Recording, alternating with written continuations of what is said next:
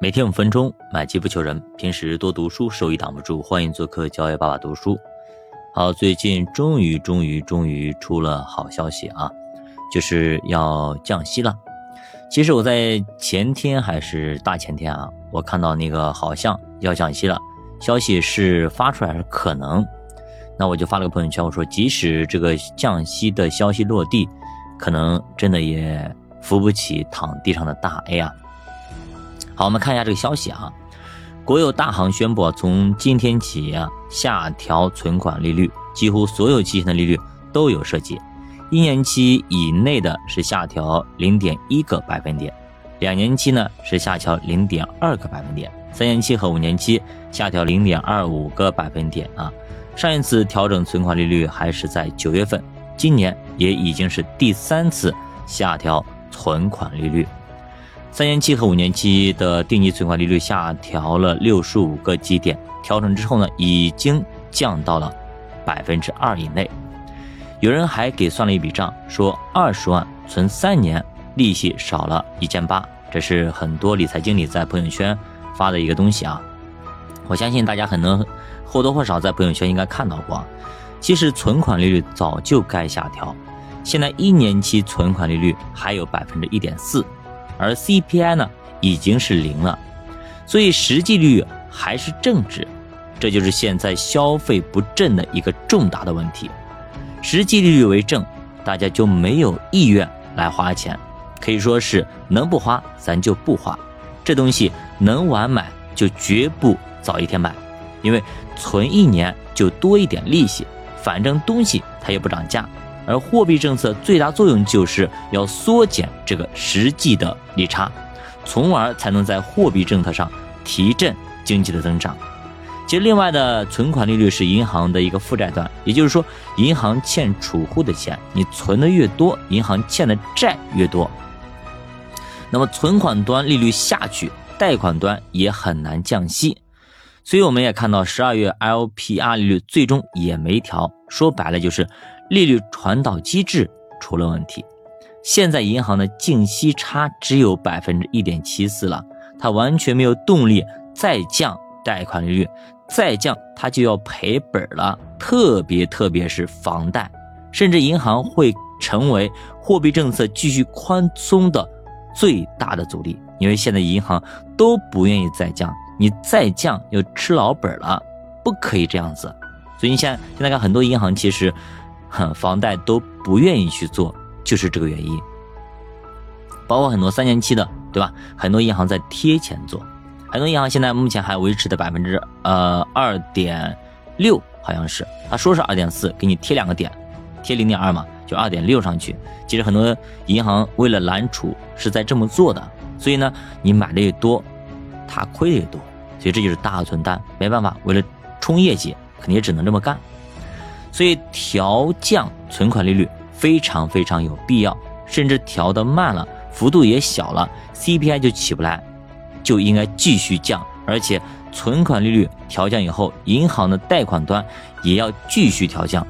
比如之前我们聊过的房贷利率，现在虽然说降到了四点二，但还是太高了，房贷利率还要进一步下调，才能实现降低居民的负担。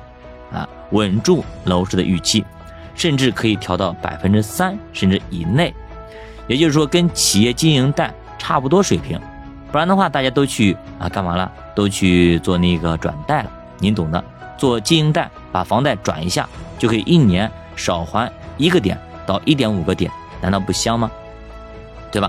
这一一百万的话，你想少多少？如果是五百万、一千万，又少多少？所以很多的。啊，企业主等等，他们都在这么做啊，这也是一个套利的一个空间。那么有人可能不同意了，说你这不是说拿储户利益去补贴购房人的这种行为吗？其实就是这个意思啊。这其实也是一种财富分配的重要形式。现在国内内需不振，需要调整收入分配方式，要鼓励消费，鼓励投资，不鼓励储蓄。所以，降低存款的利息的方式就是惩罚储蓄，转移一部分储蓄收入到消费或者说购房上面去，这样才能让大家多花钱少储蓄，把经济给拉起来。否则大家都一门心思都存钱，那么经济就会越来越差，越来越差，那大家的收入也会越来越低，越来越低。于是呢，就更不敢花钱，这就陷入到了萧条的一个死循环和螺旋。现在必须打破这个螺旋，就是要做冷启动，把这些储蓄资金引导出去才可以。特别是最近一段时间，储蓄类产品啊、货币类产品已经成为市场共识，卖的特别的火。这对于金融来说是一个非常大的风险，很容易形成流动性的一个陷阱。也就是确实发了很多钱，但这些钱都存在银行，变成了银行的负担，并且不能够为经济来服务。啥意思？就是银行存了太多钱，但是银行的钱呢又贷不出去，就很头疼。你去看各家银行，贷款利率一降再降，还是没人贷，对吧？你去你去问问各家银行的那个综合金融的理财经理在干嘛？全部在放贷，放贷，放贷。他们重心都在哪里？都在放贷，尤其是建行，对吧？四大国有银行特别明显，就贷不出去。尤其建行，为啥？因为建行以前是大头是房贷呀，那现在房子不好卖，房贷贷不出去，那怎么办？只能够通过个人贷、企业贷把它贷出去。但是说实话，企业、个人又不愿意做贷款，贷率现在虽然说你存款利率降低了，那我成本是低了。但是你存到我这里，我一年我给我总得给你一个点两个点嘛，这利息得给你嘛，对吧？即使是两个点，我给你百分之二，但是我贷不出去，我一年一年放着这个钱，我要给你啊利息啊，但是我没有利差可以赚，那就钱就砸手里了。所以目前银行的境况就是这个样子的。所以为什么银行股疯狂的在下跌，就是这个道理。直到你身边的人都纷纷去银行。贷款，而且呢，可能是要等到两个礼拜甚至一个月才能批复。那个时候，银行爱贷不贷还卡得很严的时候，那个时候估计银行股就要涨了，因为银行的生意是挑客户了，所以现在就变成了买方市场。等么什么时候变成了卖方市场的时候，卖家说了算的时候，那个时候银行股就要涨了，市场可能就有望回归了。九八读书陪你慢慢变富，咱们下节再见。